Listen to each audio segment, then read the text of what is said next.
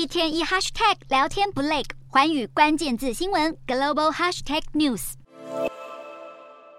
不等对方把话说完，美国前总统川普参与的辩论会总是充满火药味。回顾过去，其他辩论会经常炮火大开，例如之前就曾让前国务卿希拉蕊气到一时语塞。不过，对于即将在二十三日进行的共和党总统候选人首场辩论会，川普表态不会参加，理由是美国民众已经够了解他，因此没必要参与。分析认为，对于民调领先的川普来说，参加辩论未必是加分。川普也不是第一位拒绝辩论的总统候选人。例如，美国前总统尼克森两度拒绝辩论，却仍然胜选。根据 CBS 最新民调，共和党总统候选人当中，川普的支持率是百分之六十二，位居第二的佛州州长迪尚特只有百分之十六，其他人更是只有个位数。眼看迪尚特毫无起色，传出共和党的金主亿万富豪劳德尔等人就在寻觅其他可能的参选人，例如维吉尼亚州州长杨金或是乔治亚州州长坎普。对于参选，坎普日前也语带保留。不过，杨金当前可能要先烦恼十一月份的维吉尼亚州州议会选举，如果没有亮眼成绩，将会重击参选可能性。至于坎普，过去经常批评川普，恐怕很难获得广大川粉支持。要想变天，共和党或许最终还是只能指望川普。